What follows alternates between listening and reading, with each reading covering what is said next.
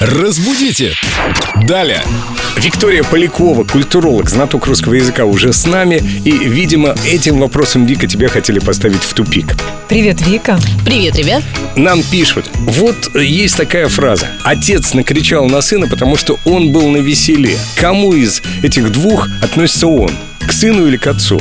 И я что могу сказать, что действительно в нашей речи часто встречаются такие фразы, когда ты не понимаешь, к кому относится это он. Кто был нетрезвый, Вика?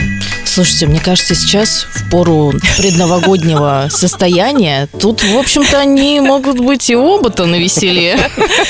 И кому в пору на кого кричать, еще спорный вопрос. Ну, Дети же не должны кричать на родителей, это как-то не по-христиански. Ну да, неуважительно Да. как-то. И наоборот тоже. Наоборот, иногда можно. Нет. Нет? Это позиция родителя, транзактный анализ. Но это тема для другой программы. Конечно, с психологом. А сейчас, Вика, ты можешь объяснить нам, как не допускать таких ошибок? Может быть, есть какое-то правило? А может, это и не ошибка, это вопрос. Кто был пьян, ой, извините, нетрезв под шофе? С точки зрения конструкции этого предложения, ошибок в нем нет. А чтобы нам выяснить, кто же действительно был на веселе в этом предложении, я боюсь, нам потребуется помощь Дарьи Донцовой. Подождите, давайте накроем стол и разберемся. Пригласим отца и сына.